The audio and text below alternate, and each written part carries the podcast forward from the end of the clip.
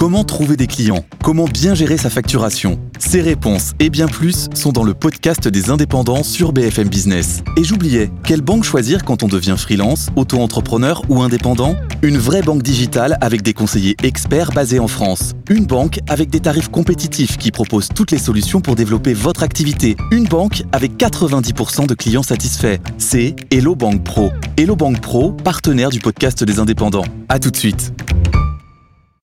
Good Evening Business, la grande interview. Bonsoir Antoine Joutot. Bonsoir Edwige. Merci d'être avec nous. Je, je le disais, président d'Adevinta. C'est la maison mère du Bon Coin. Euh, le Bon Coin.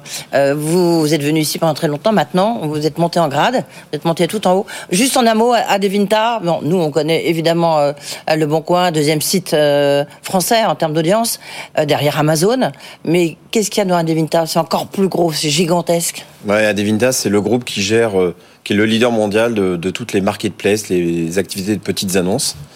On est présent dans une dizaine de pays, euh, 8000 personnes, dont euh, Le Bon Coin, mais aussi des activités en Allemagne, en Espagne, en Italie, en Hollande, en Belgique.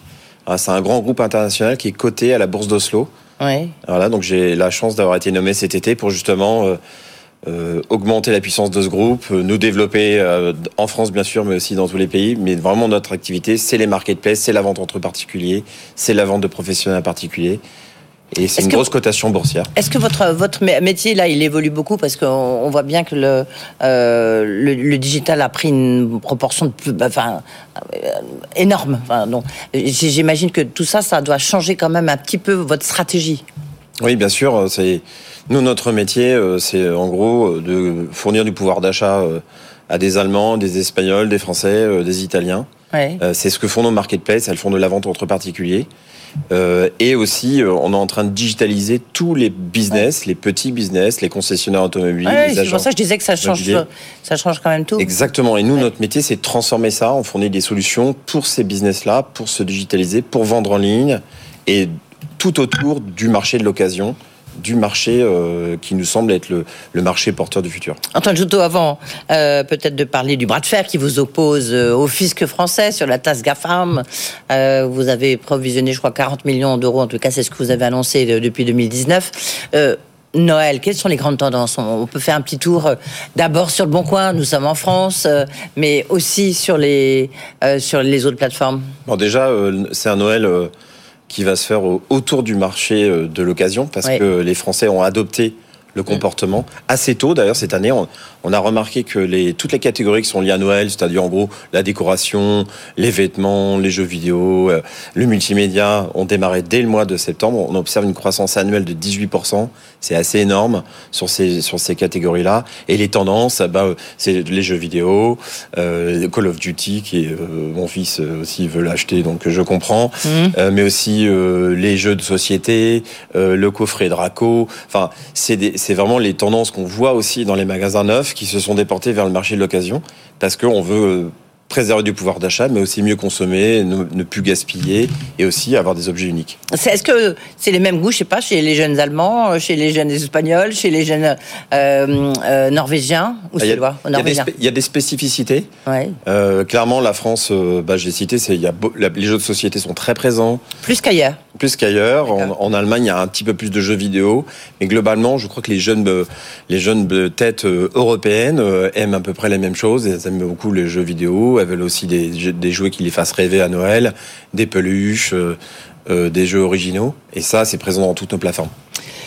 Si on regarde aujourd'hui, là, euh, pendant que nous parlons, il y a combien d'annonces sur le, sur le Bon Coin? Sur le Bon Coin, environ 55 millions.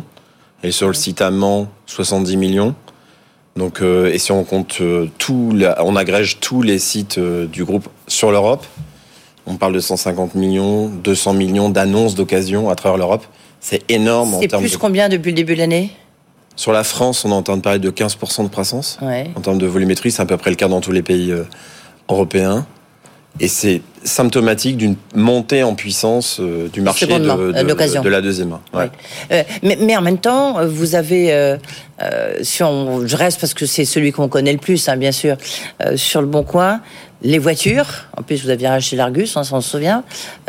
Les voitures, les appartements, ça marque un petit peu le pas parce que les voitures, il y a une, il y a une telle demande, mais maintenant du coup, elle s'est un peu asséchée. Et puis les appartements, on, on voit bien que bah, il y a moins de demande là.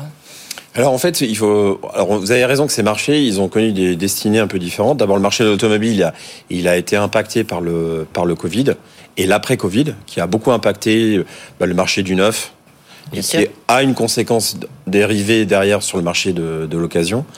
Euh, les volumes sont encore inférieurs par rapport à 2019 à, à 25-30%. Ah oui. sur le marché de l'occasion. Et même le marché du neuf n'a pas retrouvé son dynamisme d'avant-crise. En France, on vendait environ 2 millions de voitures par an neuves et aujourd'hui, on parle plutôt d'un million et demi. Donc évidemment, la conséquence, c'est que ces volumes, ils se reportent pas sur le marché de l'occasion. Et le- l'effet immédiat, c'est la montée des prix, à la fois du neuf, qui est lié aux semi-conducteurs, mais aussi les prix de l'occasion. Euh, et le marché de l'occasion est resté quand même tout à fait dynamique. Rien que le Bon Coin euh, en France a une croissance à deux chiffres sur le marché de l'automobile, alors que le marché est difficile. En Allemagne, c'est encore plus fort parce qu'on a un acteur allemand très fort qui s'appelle Mobile. Donc il y a un vrai euh, engouement pour le marché de l'occasion parce qu'il n'y a pas de voitures neuves disponibles. Et sur l'immobilier, c'est différent, c'est juste une tension offre-demande. On est en train d'observer une correction, mais c'est un marché bien plus solide qu'on imagine.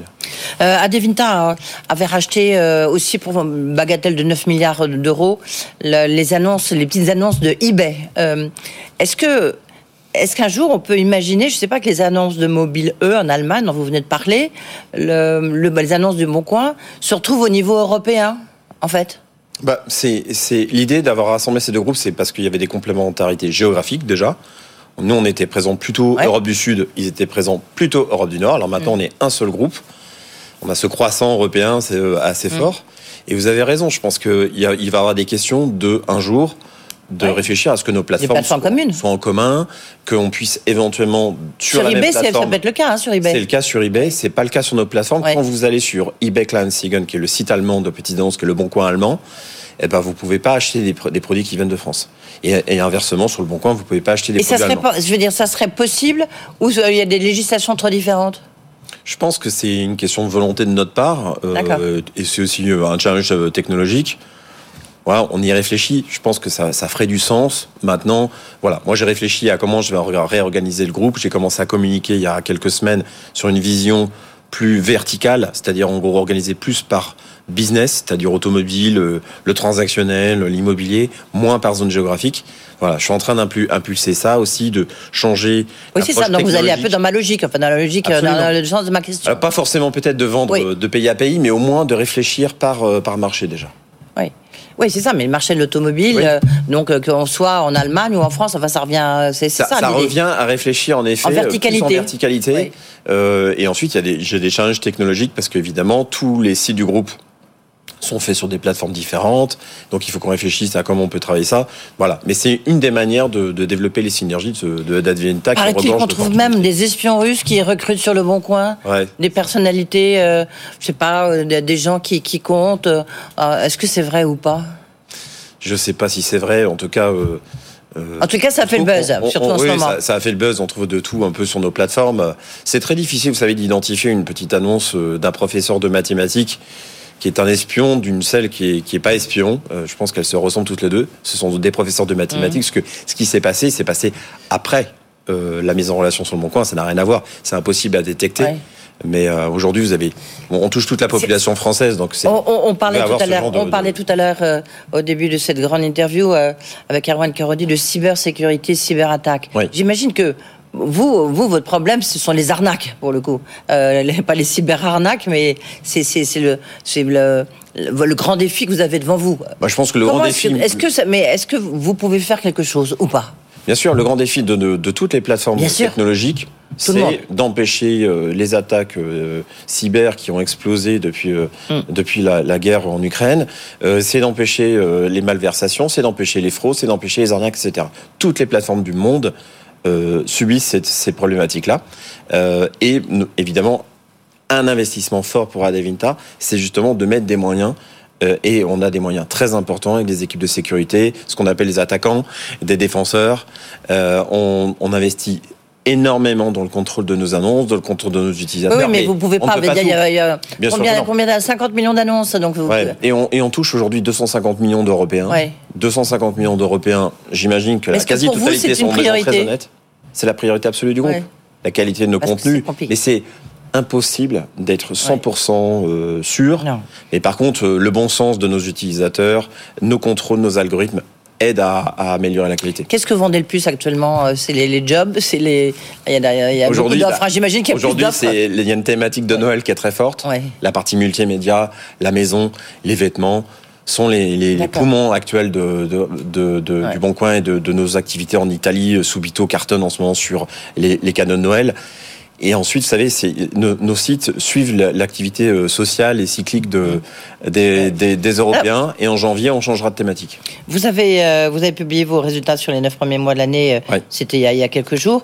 Et à cette occasion, vous avez annoncé que vous aviez provisionné 40 millions d'euros. Alors, on a Euh, passé une provision de sur- 11 millions sur la France. Voilà. Et on a anticipé une provision exceptionnelle d'une trentaine de millions au titre de la taxe GAFAM. Voilà. Expli- Expliquez-nous pourquoi, pourquoi la taxe GAFAM, vous êtes touché par la taxe GAFAM? Vous vous dites, nous, on n'est pas touché. Le fisc dit, si vous êtes touché. Donc, Bah, il y a ça va être un débat, Oui. euh, c'est un débat de- d'experts. Juridique, on va- on va en fait, pas- on a, nous, on a, on a deux. euh, Le faire là, nous, mais- nous, déjà, on a, on a une approche euh, double. On a une première, une approche qui est sur le fond et sur la forme. Sur le fond, euh, cette taxe, elle a été imaginée pour euh, fiscaliser les GAFAM qui ne payent pas ou Ouais. quasiment pas d'impôts euh, dans les pays européens. Amazon. Et d'ailleurs, c'est un sujet que l'OCDE s'est s'est Mm. saisi. Mm.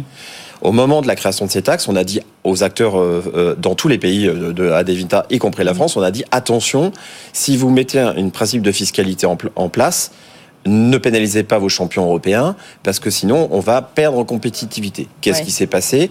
Ils ont mis en place une, une taxe qui est même pas une taxe, qui est un- une charge, Ouais. qui vient donc au-dessus de notre EBITDA et qui impacte directement notre compte. Et on a contesté euh, d'abord le principe euh, de mettre en place ces taxes parce qu'on paye beaucoup d'impôts en France et dans tous nos pays. Et la deuxième chose, c'est qu'on a même conseillé, on a même contesté le principe et le fondement de ces taxes qui est censé viser les acteurs digitales qui font de la publicité ciblée. Et nous, on a dit les activités de petites annonces ne rentrent pas dans ce scope-là. Donc, on est, on conteste sur cette partie-là. Et puis sur la forme, on veut créer un champion européen. Vous l'avez. Mhm. À Devinta, vous avez votre le CEO qui est à Paris, le chairman, la chairman qui est à Paris. Vous avez le, un des plus gros assets qui est à Paris. Eh ben, on va vous taxer, monsieur. On va vous taxer. 8000 personnes en, Ouais. en Europe. Hum. On est coté à Oslo. On a des investisseurs européens, américains. On a une boîte euh, digitale européenne et on est taxé. Voilà. Donc je conteste le fond et la forme. Et je vais me défendre jusqu'au bout. Rés- Résultat des cours, c'est quand? C'est bientôt. Je fais des rencontres et puis je, je, je mise sur la bienveillance qu'ils ont toujours eue à, à- à l'égard du Bon Coin et à mon égard pour essayer de trouver parce que nous on est un site d'investissement. On continue nos investissements dans tous nos pays. On a envie de le faire. Oui. Et en termes de pouvoir d'achat, on se rend compte que c'est une manière aussi de dégager un petit peu de pouvoir d'achat. Bien sûr. Le bon coin. Ben, c'est Ouais. le le la Pour fonction de la plateforme ouais. de faire des économies et de générer des revenus. Mettons, euh, encourageons les Français à le faire et c'est pas en fiscalisant les entreprises qui bâtissent ces plateformes qu'on peut continuer à le faire dans des bonnes conditions. Voilà, le message est passé. Merci, Merci. Antoine Joutot, en tous les cas, d'être passé ici. Donc maintenant, le Big Boss, on l'a compris, du bon coin. Vous êtes flatteuse. Merci, beaucoup. Voilà, c'est la fin de ces grandes euh, interviews. Tout de suite, bah, Co, François Sorel. Très bonne soirée. Good Evening Business, la grande interview.